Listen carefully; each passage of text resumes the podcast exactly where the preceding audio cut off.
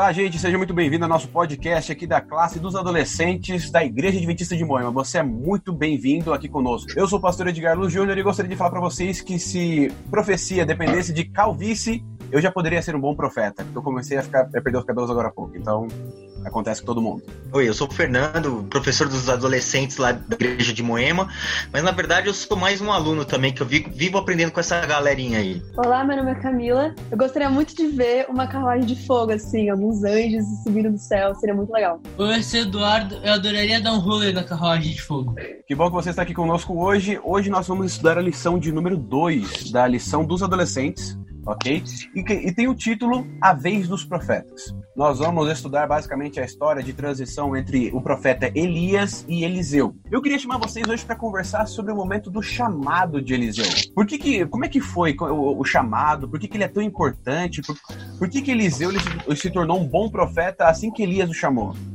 Então, pelo que eu entendi assim, Elias ele era um profeta que já tinha passado por muitas experiências e Deus falou com ele para ele ter alguém que fosse ajudar ele, para ele ensinar, assim, ser meio que o aluno dele, como pode dizer, para ajudar a ele continuar esse chamado que Elias fazia. Eu acho que ajudou muito a família e os pais dele sempre orientarem ele e sempre nunca seguirem o caminho de se ajoelhar a Baal e sempre ensinar eles a, a respeitar, obedecer e adorar o Deus vivo. E essa parte da história de Eliseu nos leva a um segundo momento, que é o momento em que ele poderia pedir uma única coisa, uma coisa maravilhosa para Elias, e esse momento aconteceu ali em 2 Reis, capítulo 2. O que me leva a pensar o seguinte: o que, você pediria se um gênio da lâmpada aparecesse para você agora e falasse: você tem um desejo, o que você ia pedir? Muitas pessoas, até eu ficaria com esse conflito tipo, de pedir algo material, algo que podia acabar, como dinheiro, fama. Eu acho que precisaria ser uma pessoa bem fiel ao caminho de Deus para pedir o que Eliseu pediu. É, ele podia ter pedido qualquer coisa, literalmente. E ele não, ele só pediu que ele queria continuar nesse caminho dele, em relação a Deus. Então isso foi uma coisa que ele nem pensou assim, ele logo falou o que ele queria que eu acho que é, ele não pediu uma coisa material, né? Salomão, ele acabou pedindo sabedoria, que era uma coisa para ele, né? E Eliseu pediu, foi além disso, né? Ele pediu uma vida abençoada, uma vida de comunhão, uma vida de servir a Deus, né? Ele foi além, ele não pediu uma coisa para ele, ele pediu uma vida que Deus conduzisse, ele se pôs na mão de Deus, né? Ele pôs a vida dele na mão de Deus. O legal que a lição ela vem falando também pra gente é um comentário, uma, uma curiosidade muito interessante. Você pedir a porção dobrada não, não é que você estava pedindo mais poder do que Elias tinha. Uhum. Era você pedir para ser o profeta do povo de Israel. Porque uhum. a porção dobrada era algo que passava para herança sempre para o filho mais velho, para o chefe da família. Então, quando Eliseu ele pede essa porção dobrada para Elias, ele fala o seguinte: Eu quero ser o profeta que você foi. É, é Eliseu estava realmente chamando a responsabilidade para ele. Agora, uma coisa que nós temos que prestar atenção é que uma vida dedicada a Deus ela traz alguns sacrifícios. Que sacrifícios são esses? Por exemplo, ficar longe da família, como ele teve que no primeiro momento, quando Elias fez o chamado para ele, ele falou que ia se despedir e depois já seguiu viagem com Elias. Outra coisa muito difícil da vida do profeta é que ele sempre, sempre passava por bastante dificuldades. Ele não tinha uma vida confortável, podia ficar em casa o tempo que quisesse, ele sempre tinha que estar tá viajando por aí, passando por grandes dificuldades. E tinha que ter muita fé, né? De saber que Deus estava lá com ele e que tudo que fosse da vontade de Deus ia acontecer de qualquer jeito. Uma coisa que me chama muita atenção é que a gente consegue se identificar mais nos dias de hoje é, é o seguinte: será que eu, eu teria coragem de usar a roupa que Elias e Eliseu usavam? Porque Elias foi, se você analisar a história dele, ele foi um cara que fugiu muito tempo da vida dele. E a Bíblia conta que a capa que ele lançou sobre Eliseu era uma capa feita de pelo de camelo. Ou seja, Elias não tinha tempo para parar para costurar uma roupa para ele. Ele vivia com roupas de pele, com uma coisa bem fora de moda para o contexto dele. Então esse, esse era um dos sacrifícios, saber que nem sempre ele ia vestir aquilo que estava na, na, tava na moda ou viver com tudo aquilo que existia de melhor, mas ele vivia realmente dedicado para Deus. Um pouco que me chamou a atenção essa semana da história é que Elias, né, a gente falando das dificuldades de um profeta, ele também passou por um momento de quarentena, como a gente está vivendo hoje. A gente está em casa, pessoas que a gente ama, com a comida, com o conforto da internet, né?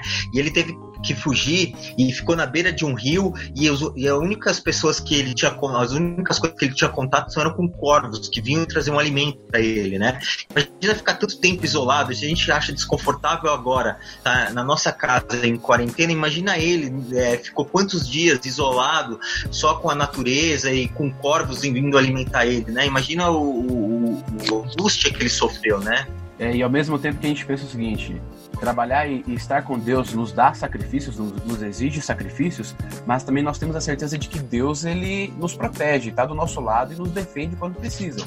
Que foi o que aconteceu com Eliseu, ali também em, em 2 é, Reis capítulo 2, quando Eliseu está passeando, está andando é, é, por uma certa região e alguns jovens começam a mexer com ele, falando o seguinte: sobe calvo, sobe careca, sobe careca, vai, fazendo uma referência para Elias que havia subido ao céu, né? E ali você vê que Deus ele ele estava cobrindo, estava comprando a briga de Eliseu. Então falando o seguinte, ó, aqui ninguém mexe com o meu mensageiro. E a Bíblia conta que então saíram duas ursas, não sei da onde e acabaram é, é, é finalizando ali 40 rapazes que estavam tirando o sarro de Eliseu naquele momento. É, por que, que é importante a gente ter cuidado com o representante de Deus? Porque eu acho que quando você desrespeita ele, você não tá só insultando a pessoa, mas sim a Deus, porque ele tá ele tá lá para transmitir a mensagem de Deus, a palavra de Deus. Então quando você quando você ofende ele, você também ofende a Deus. Porque os atos dele são os atos que Deus mandou para ele. Então, se você tá insultando algo que ele fez, que ele vai fazer, que ele tá fazendo, tá insultando coisas que Deus quer que aconteça que a gente tem que ter em mente, né, que as pessoas estão trabalhando na igreja, né, para Deus, com, com, o melhor das boas intenções. E nós temos no mundo de falhas e as pessoas têm falhas, né? É, a gente tem que se apegar no objetivo principal, que é servir Deus e estar no caminho de Deus. Trabalhar com Deus nem sempre vai te trazer tantas alegrias ou vai fazer com, com que você se sinta totalmente incluído em todos os grupos, em todos os meios sociais, mas vai te dar segurança de que pelo menos o ser mais poderoso de todo o universo é, vai te proteger e vai estar do seu lado. Deus sabe que cada um de nós, as necessidades de cada um de nós, os desejos de cada um de nós, e ele se importa com cada um de nós. Se a gente estiver no caminho de Deus, ele vai se importar e ele vai abençoar e ele vai criar caminhos para a gente servir a ele. Camila, o que você pode deixar de mensagem aí pro pessoal que está ouvindo nosso podcast? Vai continuar na lição depois que escutar aqui a gente. Uma coisa que eu vi, assim, que eu percebi muito, que foi muito forte para mim, que muitas vezes quando a gente lê a Bíblia, vê essas histórias assim, a gente pensa que é uma coisa que passou só que gente tem que lembrar que Deus, nos dias de hoje, principalmente, está sempre procurando pessoas para ensinarem as outras a seguir esse caminho e também está procurando pessoas para estarem dispostas a seguirem o caminho como Eliseu fez. Para a gente sempre ter essa cabeça de que Deus está com a gente e que a vontade dele vai ser feita. É só a gente seguir e confiar nele. O que me marcou na história foi o fato de Deus demonstrar que você nunca está sozinho. Pode ter 7 mil pessoas do seu lado ou pode ter só você e Deus, mas ele sempre vai estar com você, ele sempre vai estar cuidando de você, ele nunca vai deixar nenhum mal passar desapercebido. Ele sempre vai estar tá lá para combater o mal, para não deixar que nada te atinja. É, e uma coisa também que me chamou atenção é que, assim, como Eliseu purificou o rio com o sal, o sal não tinha poder nenhum, né? O sal representava o, o, o, que, o trabalho que Eliseu iria fazer em purificar e restaurar o povo de Israel. E Jesus falou que a gente, hoje em dia, nós somos o sal da terra e que a gente que vai purificar e restaurar e, e, e fazer com que ele volte mais breve, brevemente, né? Nós temos esse poder. Nós hoje em dia somos os representamos esse sal da terra. Maravilha, então, gente. Hoje nós estamos estudando a lição de número 2 da lição dos adolescentes. Estamos começando aí, introduzindo a história de Eliseu na nossa vida. E eu queria fazer um convite para você que está nos ouvindo a prestar muita atenção nos detalhes dessas histórias, porque elas têm muita coisa para ensinar para gente.